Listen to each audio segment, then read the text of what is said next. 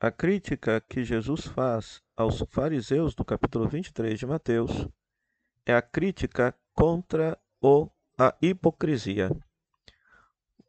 Jesus os acusa de falar aquilo que a lei ensina, mas de não praticar. Colocam pesados fardos nas costas dos outros, mas eles mesmos não vivem. Igual muita gente que prega hoje um moralismo sobre os demais, mas não vivem aquilo que pregam. Além disso, gostam de ser reconhecidos como pessoas religiosas por todos, a fim de serem aplaudidos e de terem este reconhecimento. Parece que praticam a sua religião para angariar fama das pessoas, ao invés de praticar a fé com o intuito simplesmente de agradar a Deus. Em nossas comunidades também tem gente assim, gente que aparenta santidade, mas que a vida está cheia de injustiça, porque não tem amor, não tem perdão, não tem caridade, e a prática religiosa seria uma forma de dissimular a injustiça da própria vida. Que Deus nos livre do farisaísmo. O livro da profecia de Daniel foi escrito no contexto em que o povo de Israel estava dominado pelos gregos. Foi um tempo de grande perseguição para com a religião judaica.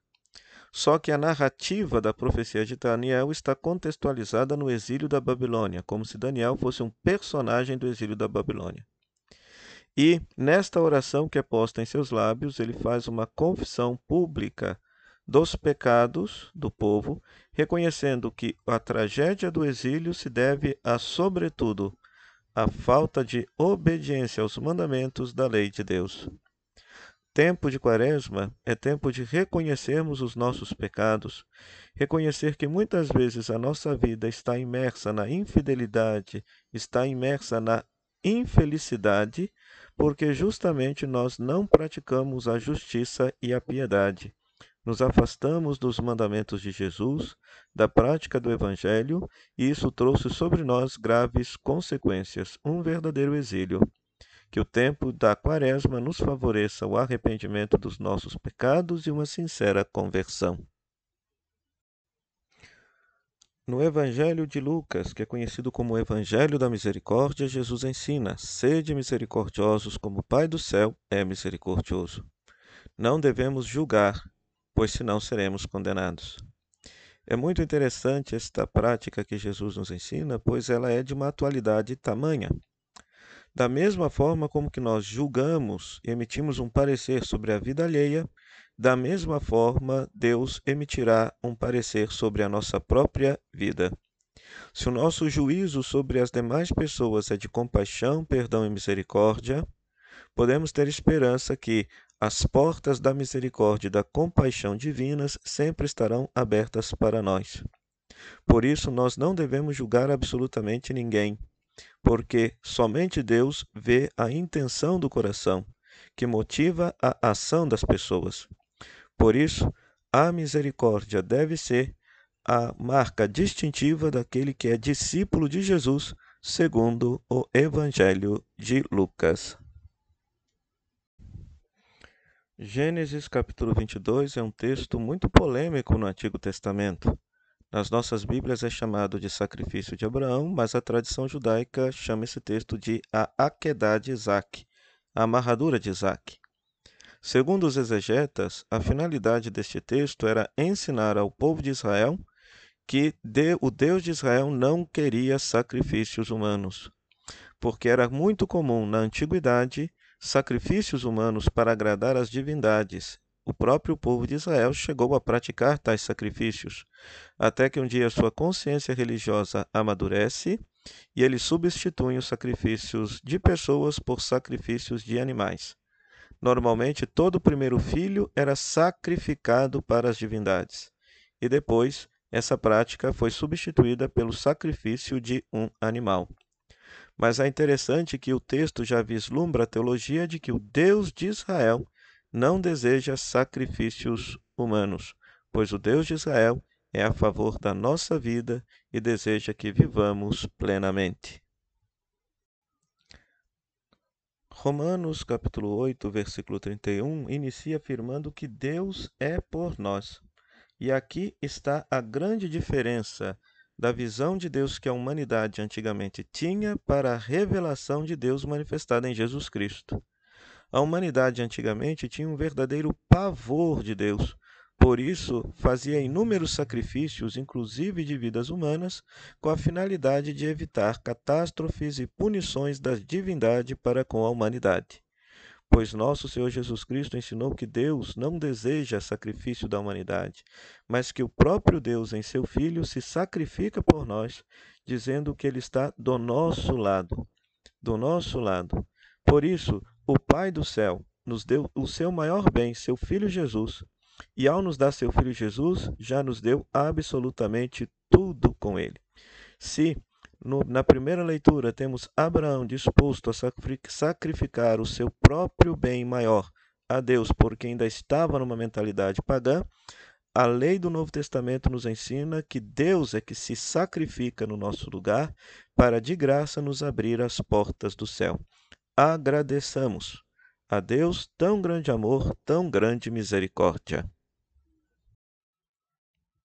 Marcos, Mateus e Lucas registram este texto chamado de a transfiguração de Jesus. O verbo grego que aparece no texto é metamorfeu, transformação.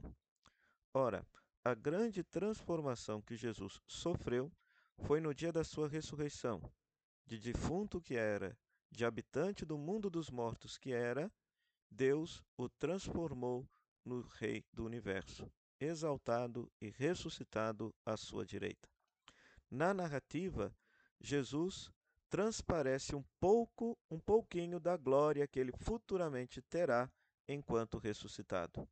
Quem faz isso é o Pai do céu, para ensinar aos discípulos que aquele que anunciou o caminho da cruz como salvação terá como consequência a ressurreição e a entrada na vida eterna.